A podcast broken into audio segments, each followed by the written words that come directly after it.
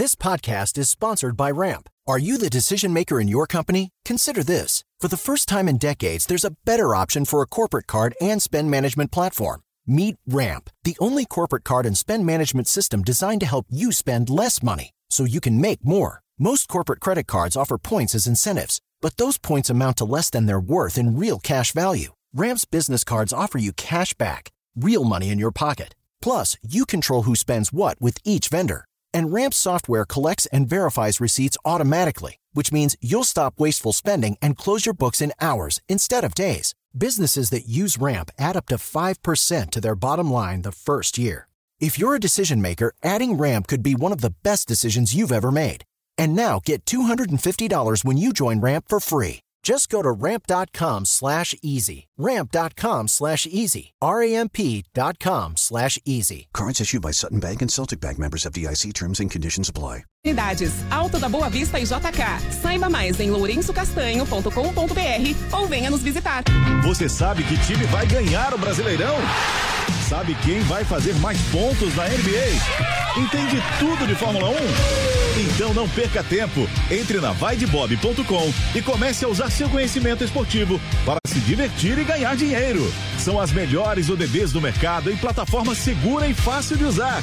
Vaidebob.com, a melhor plataforma de apostas do mundo agora no Brasil. Curta em áudio e vídeo o melhor do jornalismo, do entretenimento e dos esportes do seu celular ou tablet. Panflix. Assista onde estiver, na hora que quiser. Sempre que algo nos emociona, nossa primeira reação é compartilhar com quem gostamos. Essa é a receita de sucesso do restaurante Trebiquieri, recomendando e sendo recomendado há mais de 10 anos. Venha nos visitar. Reservas pelo telefone 11 3885 4004 ou no nosso site trebiquieri.com.br. Informação, esporte e entretenimento. 24 horas por dia. Assista a Jovem Pan News na sua TV por assinatura. Pelo canal 576 na NET. Claro TV, Sky e DirecTV Go. Pelo canal 581 na Vivo TV ou pela Oi Play. E acompanhe também nas parabólicas. Fique bem informado na Jovem Pan News.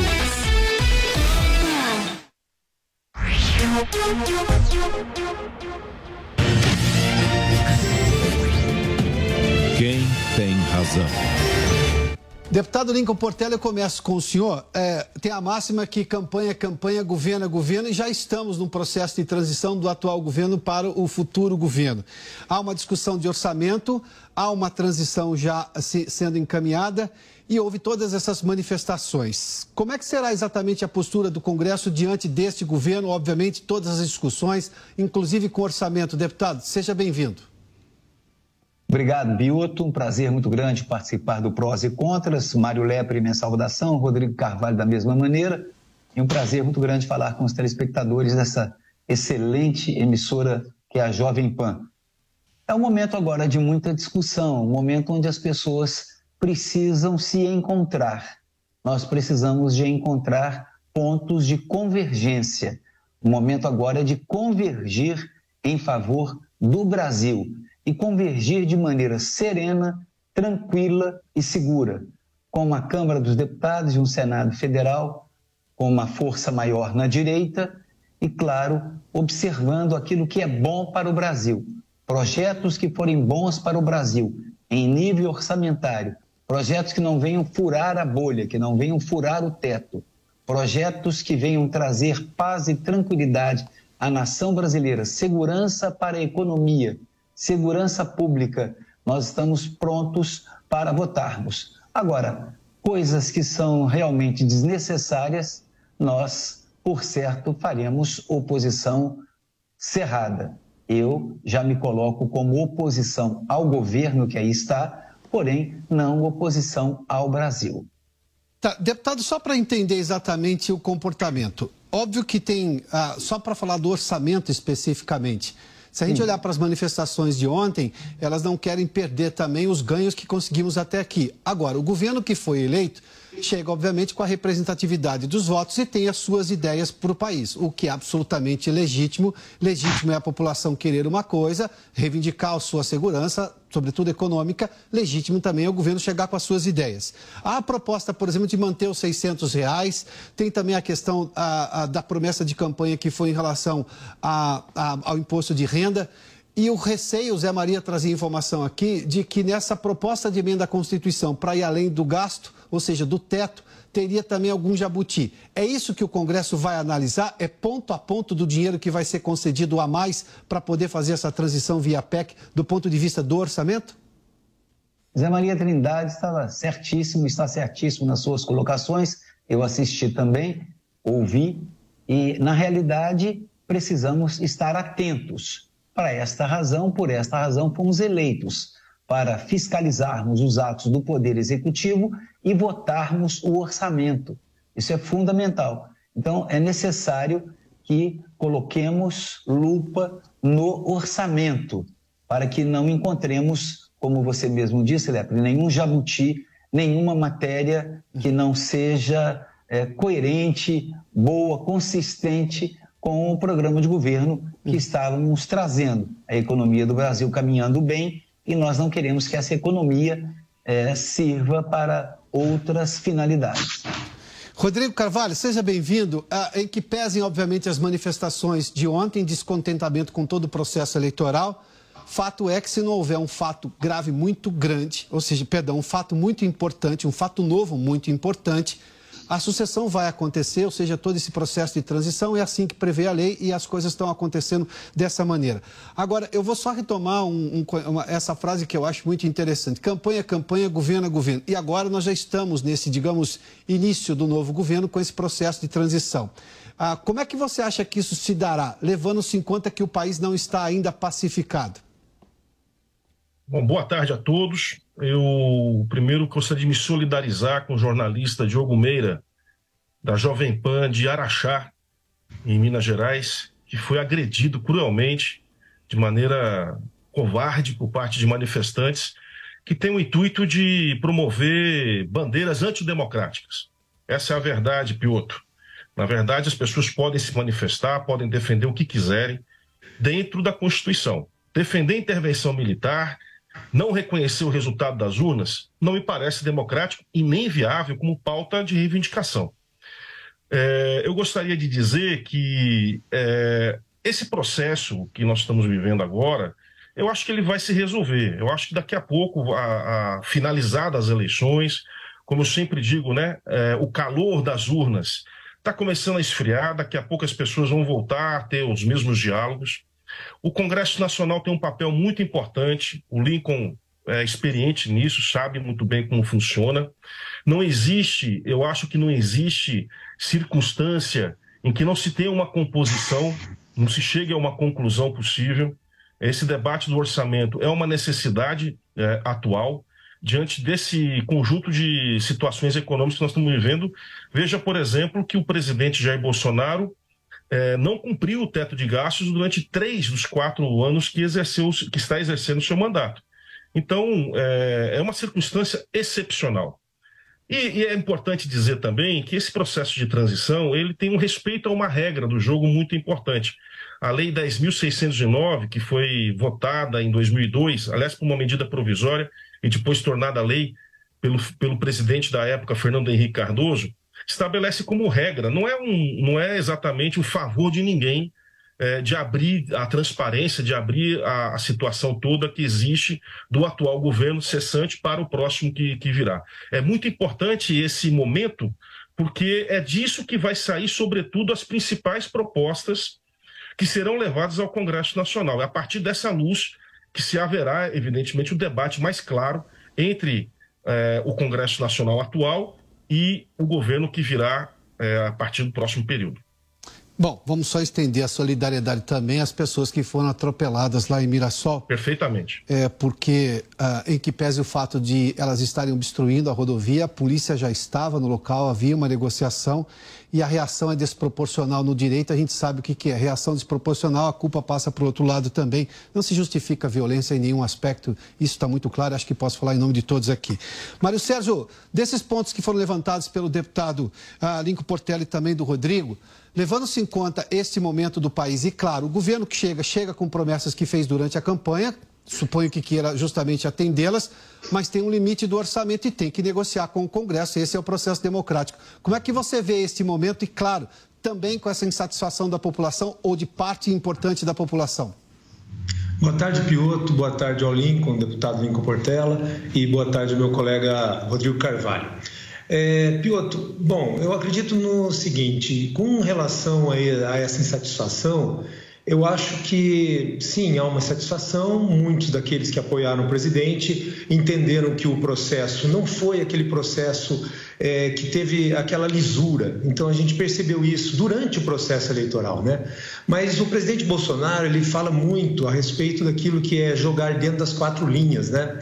E dentro das quatro linhas é possível sim você trazer é, esse debate para a judicialização, inclusive a impugnação da, da chapa eleita. Como é que isso é possível? Isso é possível lá no artigo 14 da Constituição, parágrafo 10. Lá você tem a chamada ação de impugnação de mandato eletivo. Quando é que você usa essa ação? Você usa essa ação quando o, o pleito ele teve corrupção, ele teve excesso de recursos e ele teve aquilo que a gente chama de fraude. E é bem, é bem isso que está escrito mesmo, fraude. Então, se você entende que a fraude, quando as inserções de um determinado candidato elas não foram é, devidamente colocadas e há um responsável por isso, a gente precisa saber, tem que ter investigação, claro, e isso a polícia tem que fazer. Então, quando você tem isso, isso é claro, e você tem essas provas, então é possível sim que você, junto à Justiça Eleitoral, óbvio que é, é lá no TSE, que é o órgão que está efetivamente também dentro dessa própria é, lógica da, da, da, existência da fraude,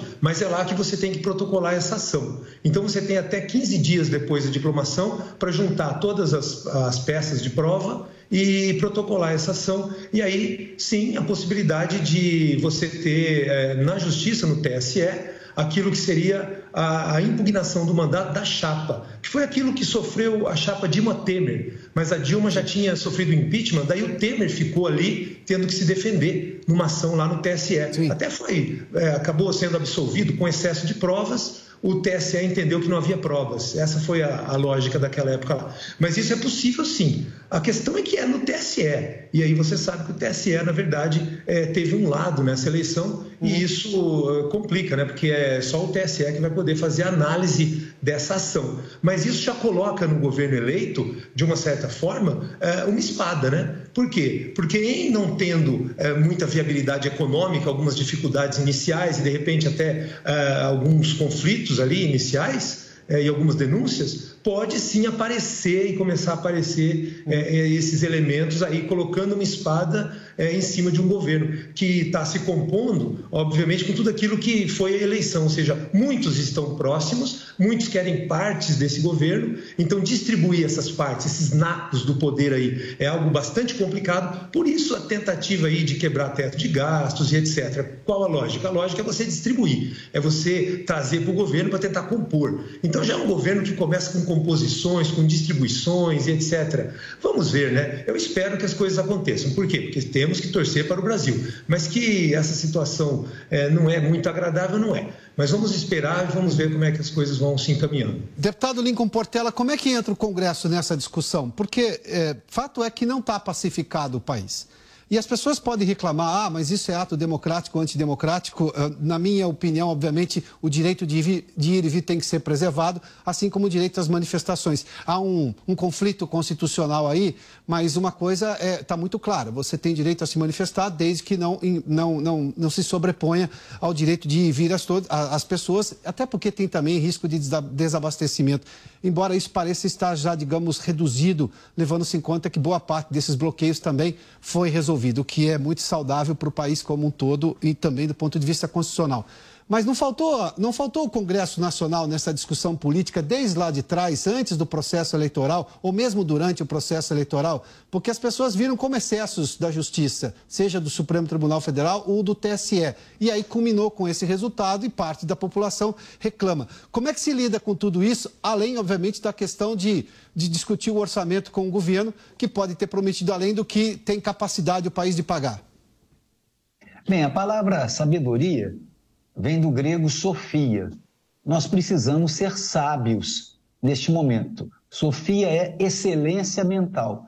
O governo precisa de excelência mental e a Câmara dos Deputados e o Senado, Congresso Nacional, da mesma maneira. Eu sei que nós lutamos contra neologismos judiciais e respeito às decisões do Poder Judiciário, embora eu tenha democraticamente né, demos e kratos poder do povo, eu tenha democraticamente o poder de discordar, discordar, a liberdade democrática de discordar de algumas coisas. Eu sempre trabalho no campo das ideias, nunca no campo pessoal. Eu procuro não fulanizar as coisas. Agora, eu tenho a independência total e completa para concordar ou discordar dentro daquilo que a Constituição me permite, no meu livre direito de expressão, sem que ele seja apelativo. Agora, nós estamos falando, por exemplo, sobre orçamento. Uma coisa é o discurso numa campanha eleitoral, Sim. outra coisa é a prática na Câmara, outra coisa é estar face to face, face a face na Câmara dos Deputados com as matérias. Agora, aquelas matérias que forem bucéfalas e energúmenas, por certo, aquelas matérias que forem pirotécnicas na área da economia e em, outra, em outras áreas, é claro que nós teremos um Congresso consciente para que possamos resisti-las em prol da democracia brasileira, em prol da democracia brasileira.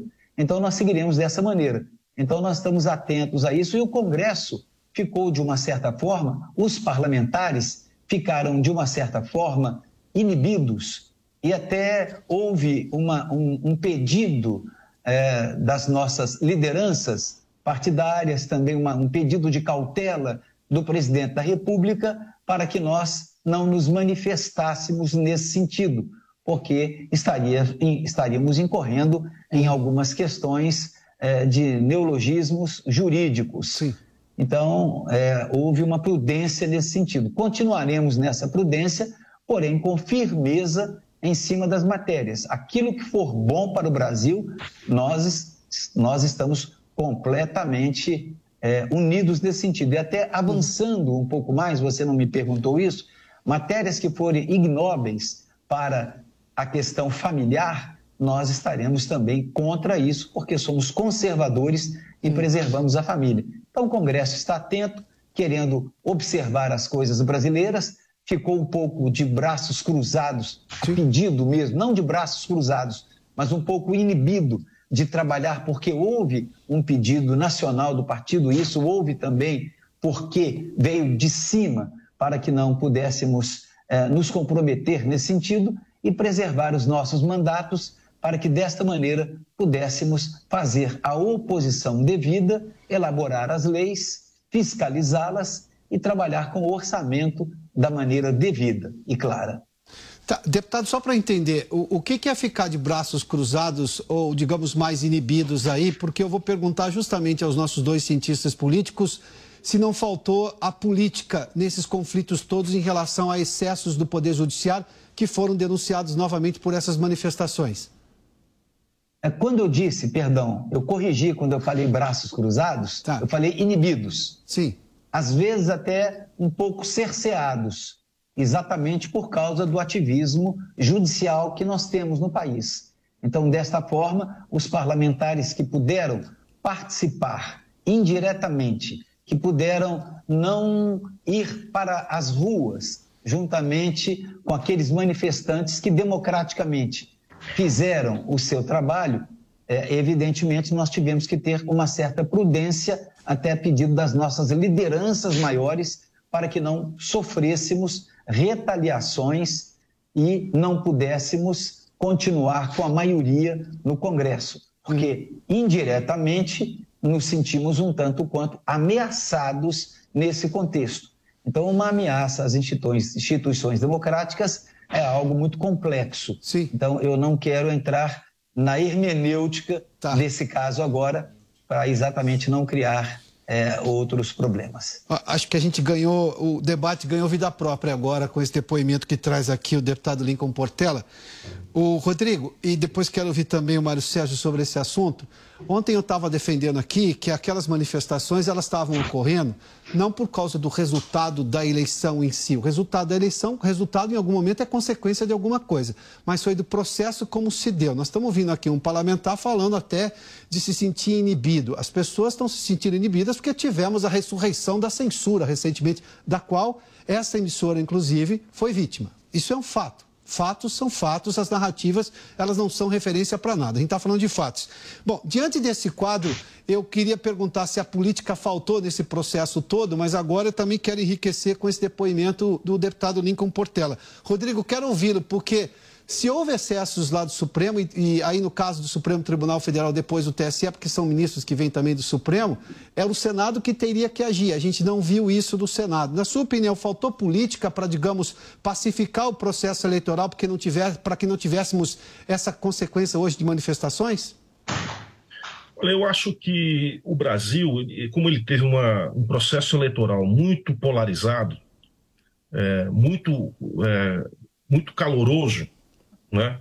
em que, vamos dizer, até medidas, as pessoas, né, elas, certa coerência, certa relação de distinção, ela foi meio que deixada de lado em certas situações. Tanto que você vê, você citou esse exemplo do sujeito ontem atropelando várias pessoas no absurdo, não é? Tudo isso em função do quê? Em função do calor do debate. Eu acho que, de fato, a política, ela é, a, a boa política, na verdade, ela é um instrumento de mediação. Ela é o principal instrumento de mediação. Sem isso, nada do que podemos fazer, nada que se tenha boa vontade, vai conseguir ir adiante. Qual a minha perspectiva?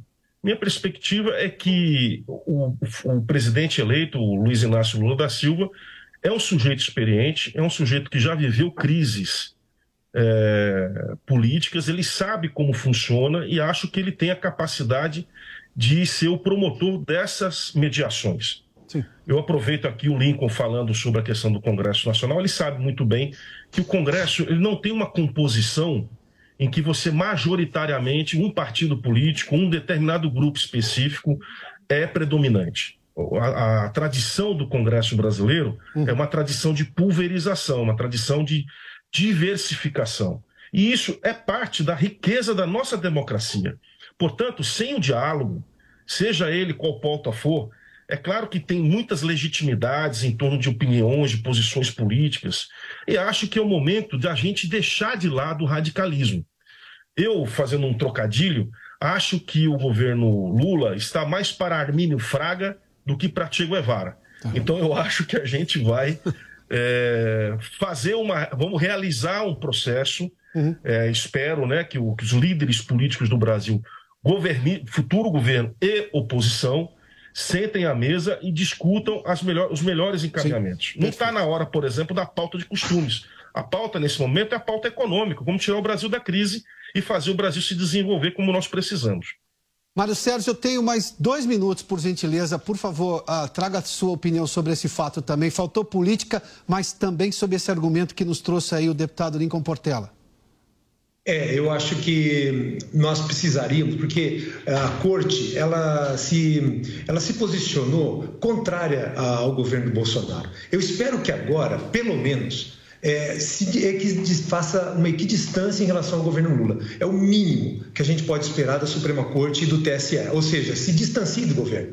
Porque houve uma aproximação durante a eleição. É como se você tivesse todas as decisões na direção de um determinado candidato. Uhum. Isso é muito ruim. É isso que esgarçou, de uma certa forma, aquilo que a gente tem como tecido social. É isso que até hoje a gente não teve o retorno ainda das redes do Luciano Hang. Então a gente está tendo censura. Uh, isso é muito ruim. Então, como é que a política pode fazer? Eu acho que é possível que se coloque um debate. Não acredito que o governo do Lula vá querer fazer isso, porque não é um governo de reformas, com certeza. Pelo contrário, é um governo de retrocesso Mas eu acredito que sim, o parlamento deveria ser soberano para propor reformas. Uma das reformas, transformar a Suprema Corte do Brasil numa corte constitucional. Não pode ser corte de apelação de questões de penais. Por quê? Porque aí você tem um conluio. Pessoas que estão no, no Senado Federal e que têm processos que tramitam no Supremo Tribunal Federal uhum. e o Supremo Tribunal Federal que tem interesses. Então aí você acaba trocando figurinhas e aí você vai ter um Sim. presidente do Senado Federal que simplesmente lavou as mãos,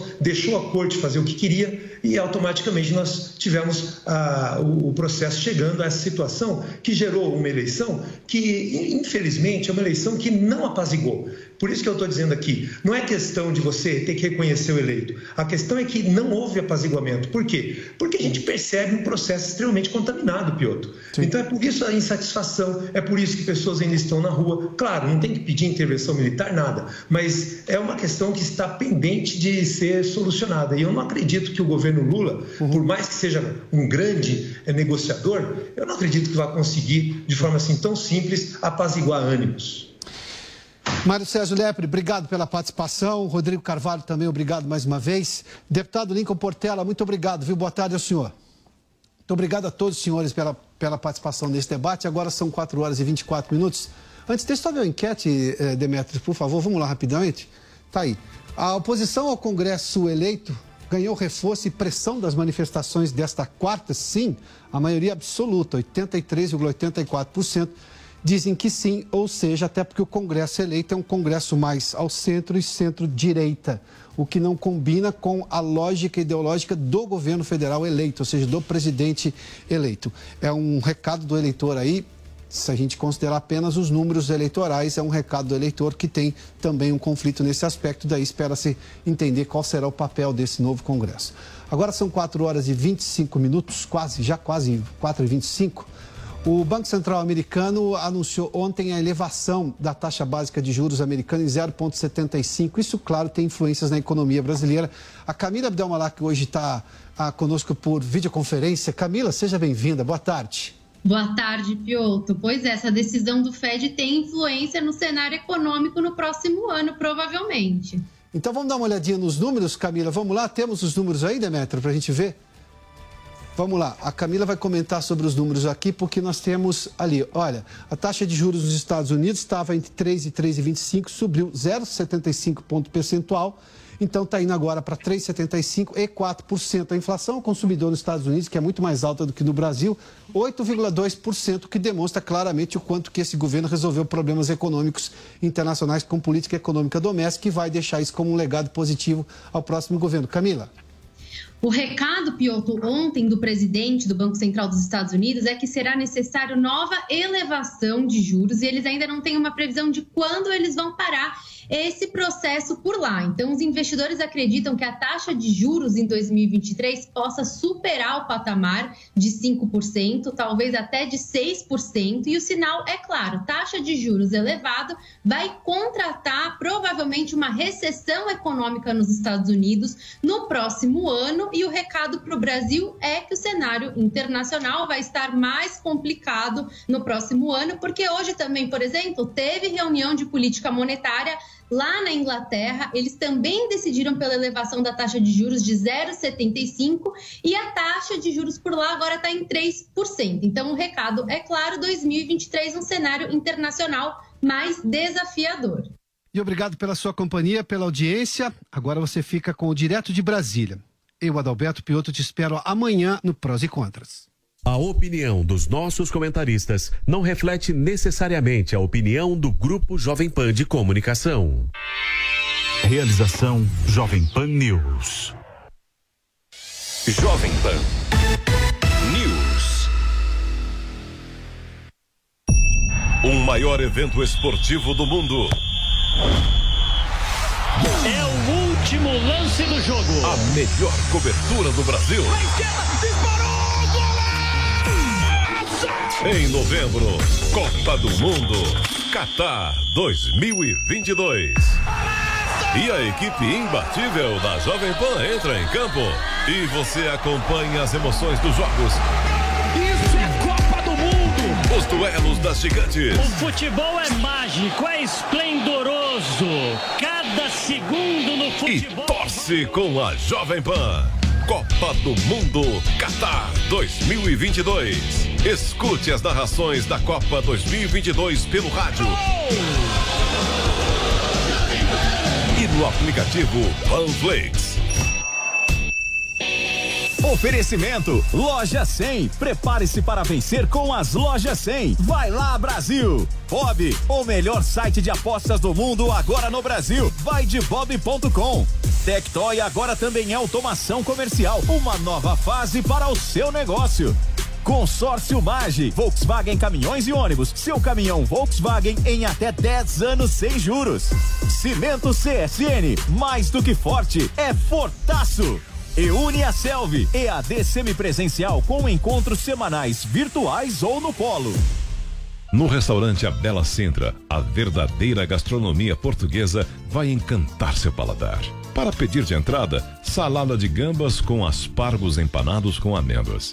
Sugestão de prato principal: o delicioso misto grelhado do mar com molho picante. Ou a lagosta a termidor com arroz puxado. E de sobremesa, trio de doces conventuais. Restaurante A Bela Sintra. Rua Bela Sintra, 2325 Jardim Paulista. Você sabia que dá para ganhar dinheiro escrevendo textos para internet, mesmo sem experiência? Meu nome é Rafael Bertoni e eu vou te ensinar tudo sobre a profissão mais reconhecida e bem paga do mundo digital. Eu já formei mais de 2 mil alunos que hoje estão ganhando a partir de 3 mil reais por mês. Eles trabalham de casa ou de qualquer lugar do mundo. Quer saber mais? Acesse agora newcursos.com.br, participe do meu grupo exclusivo e descubra se essa profissão é para você. Entra lá, niucursos.com.br. Assista a programação completa da Jovem Pan News na palma da sua mão. São mais de 60 mil usuários únicos por dia. E já ultrapassamos um milhão de cadastrados e downloads. E você? Está esperando o que para acompanhar os melhores conteúdos ao vivo e on demand? Acompanhe a programação 24 horas por dia com a opção de reproduzir o vídeo em segundo plano enquanto navega pelo seu celular. Baixe na sua loja de aplicativos e assista onde você estiver. É de graça. Excelente quinta-feira para você que acompanha a gente aqui na Jovem Pan News. Muito obrigada pela sua audiência, pela sua companhia, sempre às quatro e meia da tarde, de segunda a sexta-feira. Vamos aos destaques de hoje. Transição de governo, reunião na Casa Civil, encontro no Congresso e grupo de trabalho no TCU. Como deve ser o processo de mudança entre as gestões de Bolsonaro e Lula?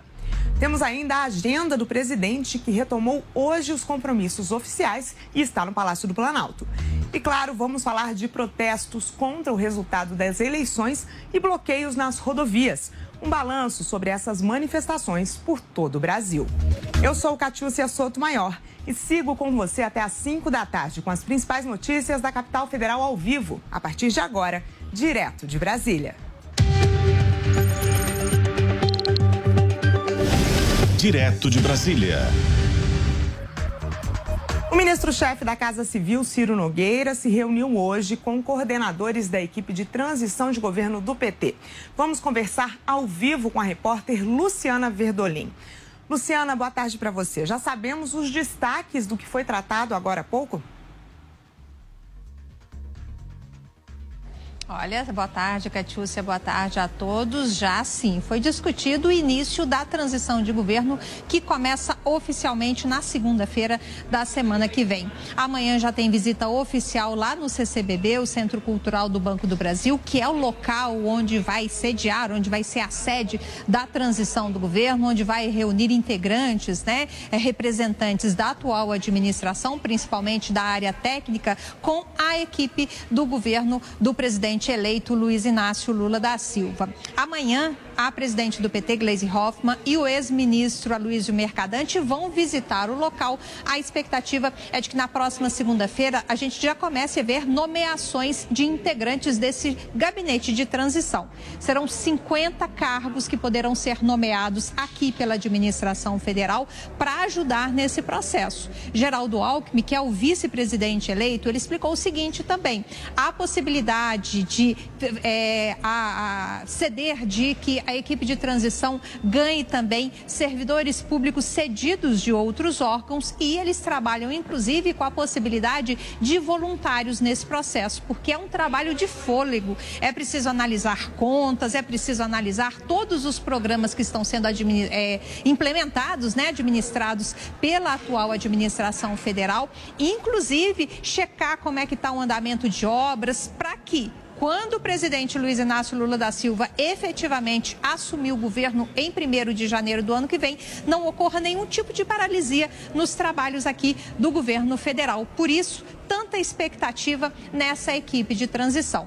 Alckmin explicou também, Catiúcia, que além dos nove partidos que fizeram parte da coligação que elegeu o ex-presidente Lula, eles vão discutir também nesse gabinete de transição a possibilidade de apoio também de outros partidos, outros nomes políticos que ingressaram na campanha depois do primeiro turno das eleições. Leia-se aí é, a, a, a senadora Simone Tebet, que foi candidata pelo MDB, o PDT e outros partidos também que estão em negociações com agora com essa nova equipe de transição. Mais cedo, o relator-geral do orçamento, senador Marcelo Castro, se reuniu com líderes parlamentares e com representantes do PT para discutir a distribuição de verbas da União em 2023, né? Quais devem ser as dificuldades desse processo todo, Luciana? Olha, o problema é que a gente vai ter um novo governo com um orçamento é, feito, né, com um orçamento organizado, pensado pela administração anterior. Por isso, essas negociações de alterações no texto do orçamento do ano que vem já começaram. Uma coisa é certa, Marcelo Castro, relator do orçamento, já mandou um aviso aí que não há dinheiro suficiente. Por isso, vai ter que ser, vai ter que se escolher de onde vai cortar. Por isso surgiu hoje a proposta de uma PEC, uma proposta de emenda à Constituição de transição, para tirar do teto de gastos aqueles eh, gastos, por exemplo, com o Auxílio Brasil, que deve voltar a se chamar Bolsa Família, de 600 reais por mês. Tem também a questão do aumento real do valor do salário mínimo e também recursos para garantir a isenção do imposto de renda para quem ganha até 5 mil reais, como foi a proposta de Lula durante a campanha. Tudo isso vai ter que ser discutido e o vice-presidente eleito, Geraldo Alckmin fez questão de ressaltar que essas negociações vão começar imediatamente. A gente tem a declaração dele. Nos encontrarmos novamente e aí para poder detalhar as necessidades. A preocupação é, primeiro, em não manter o Bolsa Família de 600 reais para pagá-lo em janeiro, há necessidade de até 15 de dezembro é, termos a autorização, a chamada PEC é, da transição e a lei orçamentária.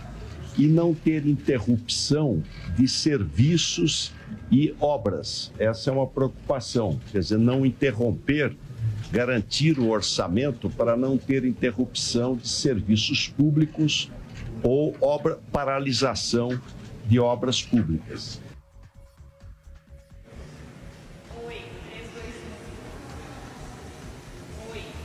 Marcelo Castro, ele avalia que é difícil sim aprovar uma PEC agora no final do governo, levando-se em consideração no final do ano, levando em consideração que é preciso aprovar o orçamento até o próximo dia 17 de dezembro. Mas fez questão de ressaltar que é uma particularidade, é um ano atípico, é uma proposta atípica. Por isso, considera difícil encontrar, né, que a equipe do próximo governo, do presidente eleito, encontre dificuldades. Por isso, ele está bastante confiante que vai haver apoio dos demais partidos para aprovação da proposta, a gente tem a declaração do senador. Não, eu acho que os parlamentares todos têm o espírito de colaborar. Então, vão ter um, vai ter um grupo, como sempre existiu, que vai fazer oposição. Se fizer oposição, será o governo Lula, não será o Brasil. Quem é que de sã consciência vai votar contra uma crise que nós estamos passando? 33 milhões de pessoas passando fome, 105 milhões de pessoas em segurança alimentar. Quem é que vai votar contra a manutenção do auxílio que já está sendo dado no valor de 600 reais? Não acredito que ninguém.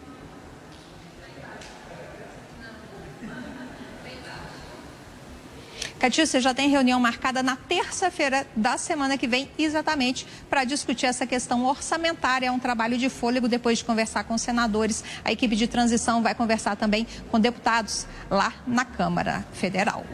E, Luciano, o presidente Jair Bolsonaro retomou hoje a agenda oficial de compromissos, né? Você está aí no Palácio do Planalto, a gente sabe se hoje ele vai fazer a tradicional live, e ele foi para o Planalto, mas foi pra, só para se encontrar com o vice de Lula, é isso mesmo? Olha, foi um, um, um, encontro super rápido. O presidente Bolsonaro passou a manhã lá no Palácio da Alvorada, teve um encontro com assessores, é, recebeu, inclusive, é, alguns ministros mais ligados, né? Alguns ministros aqui chamados palacianos do Palácio do Planalto. Mas foi até uma surpresa quando a gente teve a informação de que Jair Bolsonaro teria voltado aqui para o Palácio do Planalto. Foi um encontro rápido, apenas um apertar de mãos, desejando boa sorte. Logo depois, Jair Bolsonaro, inclusive, já voltou lá para o Palácio da Alvorada. A expectativa é de live sim às 7 horas da noite e a agenda só com assessoria jurídica aqui da administração federal. É, a agenda oficial não foi publicada no site, ela foi divulgada aqui por assessores direto de Jair Bolsonaro. Muito obrigada por tantas informações, Luciana Verdolim. E o Tribunal de Contas da União montou um grupo de trabalho para acompanhar a transição dos governos. O repórter Bruno Pinheiro tem os detalhes. Os ministros da Casa Civil, Ciro Nogueira, e da Economia, ministro Paulo Guedes, reuniram-se na manhã desta quinta-feira com ministros do Tribunal de Contas da União, a fim de discutir a transição do governo Jair Bolsonaro para a gestão do candidato eleito Luiz Inácio Lula da Silva nas eleições do segundo turno. Na segunda-feira, a Corte de Contas anunciou a criação de um comitê inédito que vai acompanhar a transição é, instaurado está sobre a relatoria do ministro Antônio Anastasia, indicado através de Jair Bolsonaro, o ministro Jorge Oliveira, que também é membro dessa comissão. Na reunião desta quinta-feira, os ministros de Bolsonaro se reuniram com o Bruno Dantas, atual presidente do Tribunal de Contas, com o ministro Jorge Oliveira, relator das contas de Bolsonaro em 2022, e Vital do Rego, futuro relator das contas do governo Lula no ano que vem, e Antônio Anastasia. Esse comitê deve durar 90 dias e vai acompanhar toda a a transição no âmbito federal.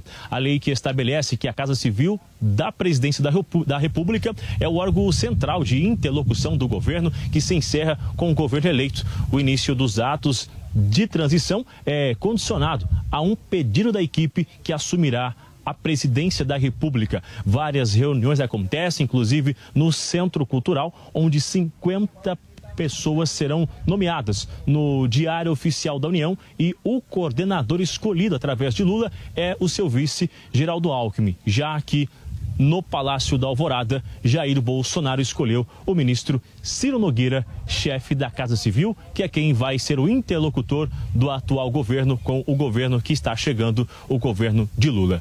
De Brasília, o Bruno Pinheiro. E sobre essa troca de poder no Palácio do Planalto, nós vamos conversar agora com o nosso comentarista José Maria Trindade. Zé Maria, boa tarde. Primeiro, o ministro Ciro Nogueira falou em cumprir a Constituição nesse processo de transição de governo.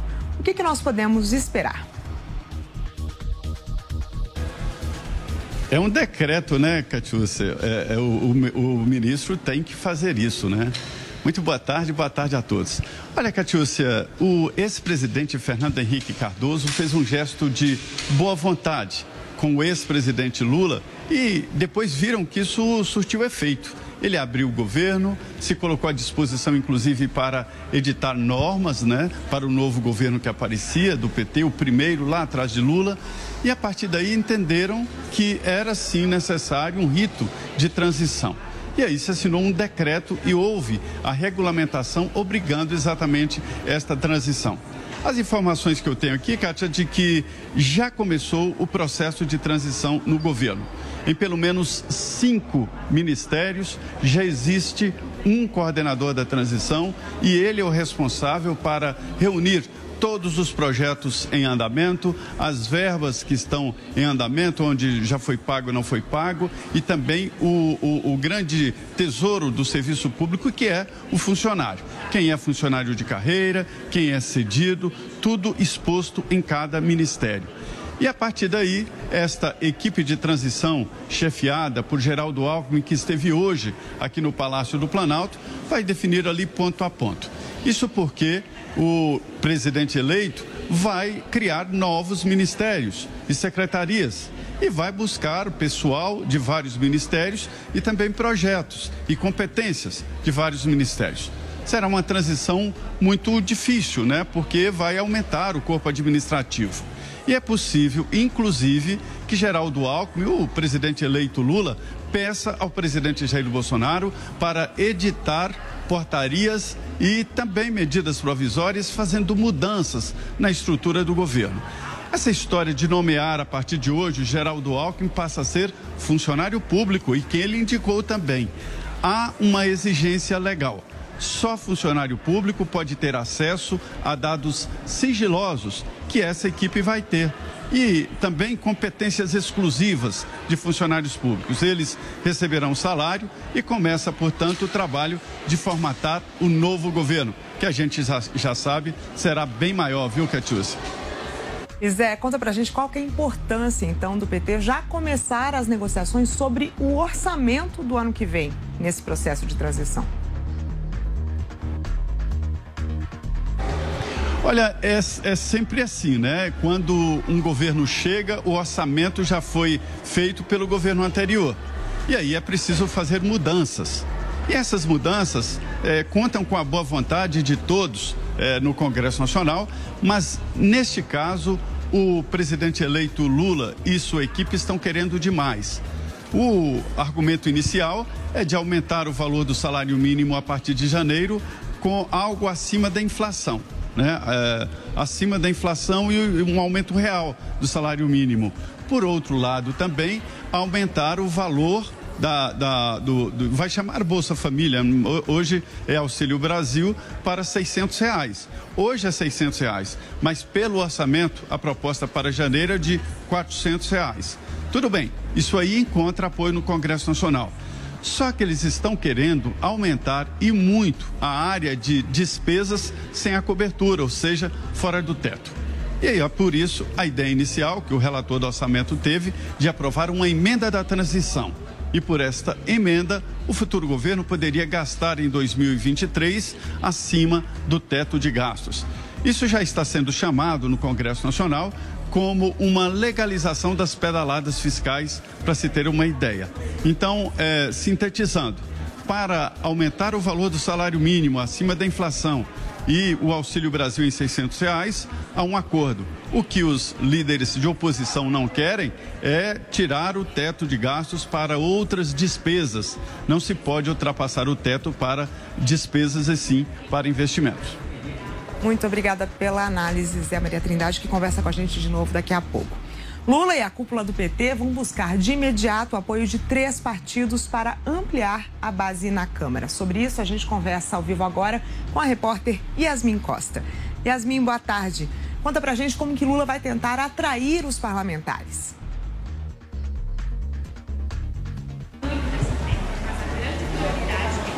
Mundo que está acompanhando a gente aqui no Direto de Brasília. A princípio, três partidos, três legendas são cogitadas aí para o governo, o próximo governo do presidente Luiz Inácio Lula da Silva tentar atrair essas três legendas. De que legendas estamos falando? MDB, União Brasil e também o PSD.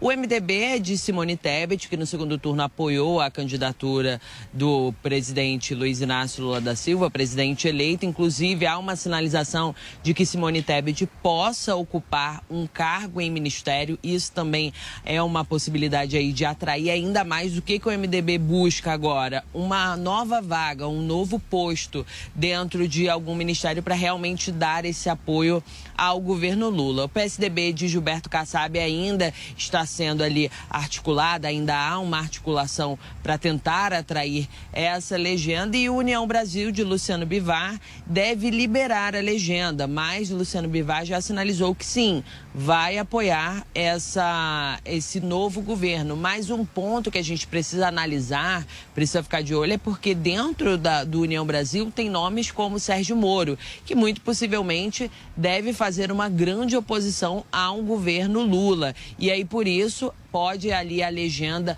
mesmo apoiando essa candidatura de Lula, esse, esse, esse mandato de Lula, melhor dizendo, pode enfrentar alguma resistência dentro da própria legenda. Mas o fato é, Lula vem agora se articulando, esse é o momento, inclusive a presidente nacional do PT, Gleice Hoffmann, já disse, já apontou essas três legendas aí como grandes conquistas a, a terem ali ao lado do, do PT para governar pelos, pelos próximos quatro anos. Atualmente, o, a coligação de Lula tem outros dez partidos juntos, mas se a gente for botar na ponta do lápis, esses partidos são pouco para conseguir aprovar pautas importantes, como propostas de emenda à Constituição que precisam ali de um quórum qualificado, um número maior de parlamentares apoiando. Por isso, essa corrida aí atrás de um, um apoio dentro do Congresso Nacional já começa e é super importante para a governabilidade de, do novo presidente. Agora, Yasmin, aproveitando que você está aí no Tribunal de Contas da União, qual que é a movimentação para a reunião do grupo de trabalho de transição que está marcada para este momento aí no TCU? Pois é, Catiúcia, esse, essa reunião já começou, começou há cerca de 10 minutos. Geraldo Alckmin já chegou aqui, a Luísa Mercadante e também Gleice Hoffmann vieram aqui conversar com o presidente interino do TCU, o ministro Bruno Dantas, justamente como você disse, eles estão tratando aqui nessa conversa sobre essa questão do TCU estar tá participando desse processo de transição, criou um grupo de trabalho aqui, criou-se um grupo dentro de trabalho dentro do, aqui do Tribunal de Contas para tratar dessa questão da transição, como a gente acompanhou aqui no Direto de Brasília. De manhã, o ministro Ciro Nogueira veio aqui por parte do atual governo também tratar dessa questão da transição e agora vem o coordenador dessa transição, que é Geraldo Alckmin, e eles vão aí acertar detalhes de como vai ser esse processo e o acompanhamento do TCU de perto. A reunião deve durar, é, não há uma previsão de quanto tempo ela vai durar, mas ela começou há pouco e a gente segue daqui acompanhando. Qualquer novidade eu trago aqui na programação. Perfeito, Yasmin Costa, muito obrigada pelas informações. E sobre esse suporte necessário do Congresso que a Yasmin é, destacou, a gente vai começar agora com o nosso comentarista José Maria Trindade. Zé Maria, voltando a falar com você, somente palavras bonitas como união e paz serão suficientes para Lula conseguir apoio e governabilidade? O que mais ele vai precisar dar em troca para isso? É, as palavras bonitas não ganham nem mais votos, viu, é, é, Catiúcia? É preciso acompanhar aí as intenções e principalmente a tal divisão do bolo. E me disseram aqui aliados do presidente eleito de que ele sabe disso e o governo será diferente. Lula não tem força para impor um governo do PT. Para se ter uma ideia, a própria indicação de Geraldo Alckmin, que não é do PT, para coordenar ali o processo de transição, já é um sinal claro de que haverá uma divisão importante do poder. Vai ter que conversar com setores do PSDB, do MDB de Simone Tebet e o outro MDB e com outros partidos no Congresso Nacional. Me dizem também que Lula conseguiu a maioria na Câmara já e no Senado também. A maioria matemática, não a maioria constitucional. E a partir daí é que haverá uma definição da política. Primeiro, a definição do governo. Uma eleição, ela tem fases. A primeira fase é apenas que é essa eleição do voto e conclusão. Aí depois tem exatamente esse ponto que estamos chegando, que é o segundo ponto, que é a formação do governo. E depois o terceiro e importantíssimo ponto, que é a governabilidade. Se não houver um acerto agora, não há presidente que resista um Congresso hostil a ele, né? O próprio presidente Jair Bolsonaro teve que negociar com o Centrão. Então, qual é a expectativa? Primeiro, não será um governo do PT e o Alckmin na coordenação a indicação disso. Quem faz a coordenação da transição é um senhor das mudanças e o senhor, inclusive, da formação do futuro governo. Então, o PT vai ficar com alguns ministérios, mas vai ter que dividir com o Congresso, com os partidos no Congresso Nacional.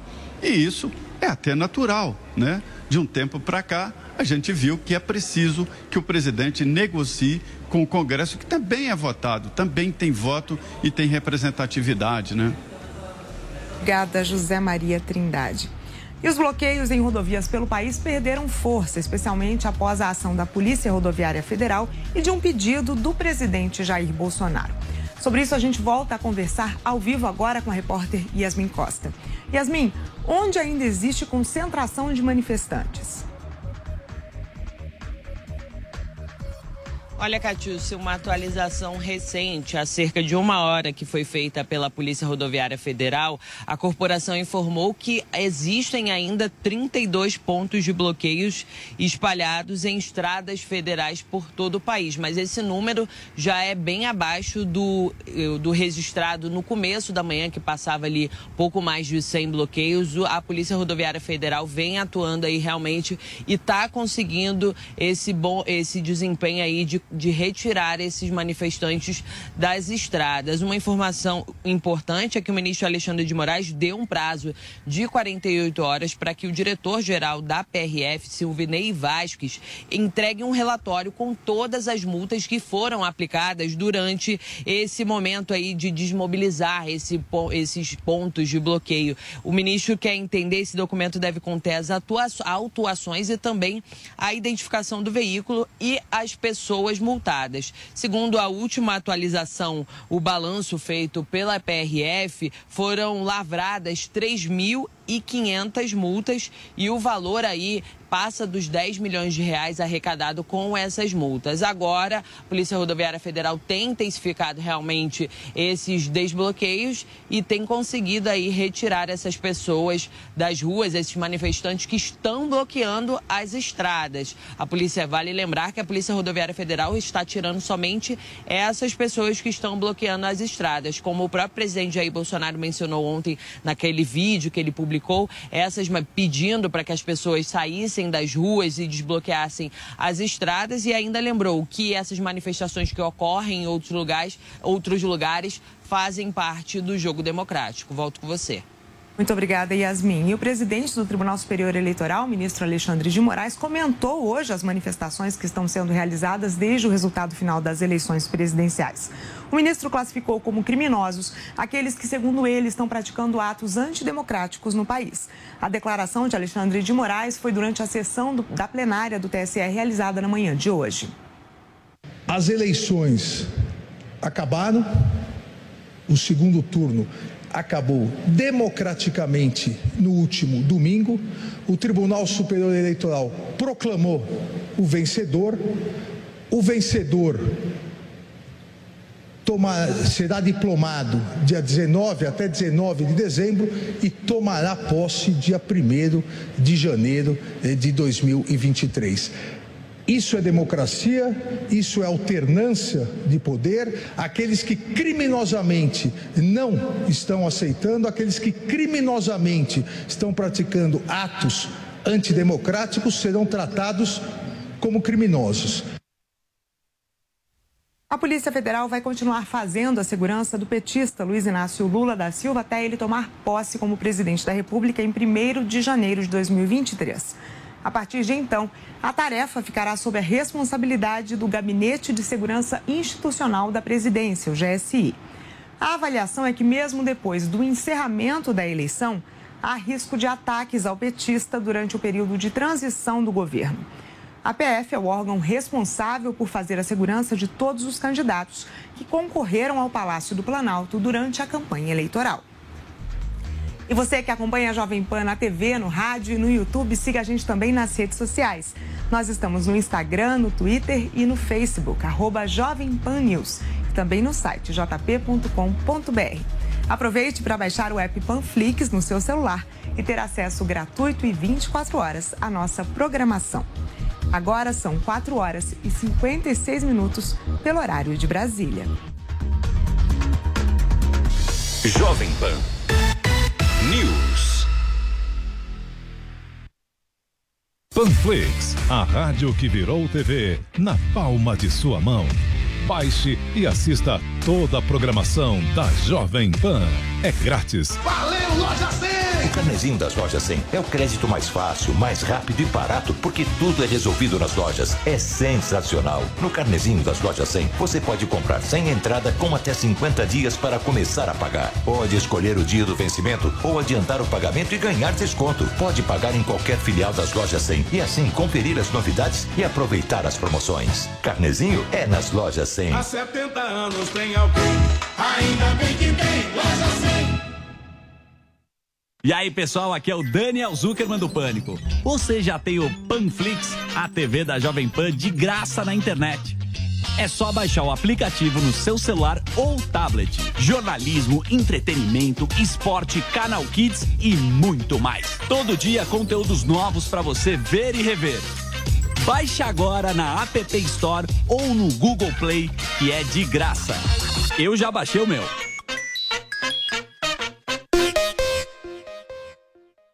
Hoje, milhares de famílias na favela estão sem comida. Sim, a fome ainda é um problema. Mas junto com o G10 Favelas, você pode ser o começo da solução. O G10 Favelas é uma organização social que atua nas favelas do Brasil e já entregou cestas básicas, remédios e uma vida digna para mais de 3 milhões de brasileiros. Com a sua ajuda, podemos dobrar esse número. É só acessar o site g10favelas.com.br e realizar a sua doação. Apoio Grupo Jovem Pan. Chegou o Panflix, todo o conteúdo da Jovem Pan, onde você estiver e na hora que quiser. Baixe já no seu smartphone ou tablet, é grátis. Venha saborear o Festival da Cavaquinha no Restaurante Fredi de segunda a segunda no almoço e jantar. Diversas opções de entrada, como alho poró gratinado e concha recheada com carne de siri gratinada. Sete opções diferentes de pratos com cavaquinha e sobremesas como soufflé de chocolate e creme brulee. Esperamos você. Rua Pedroso Alvarenga, 1170, Itaim Bibi. Telefone 31670977. A Jovem Pan News chegou à TV e para assistir a nossa programação é muito fácil.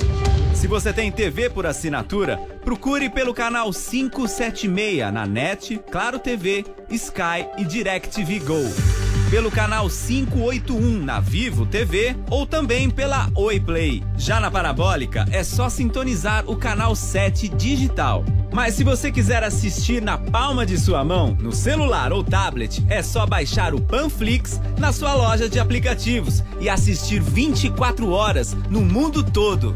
Jovem Pan News.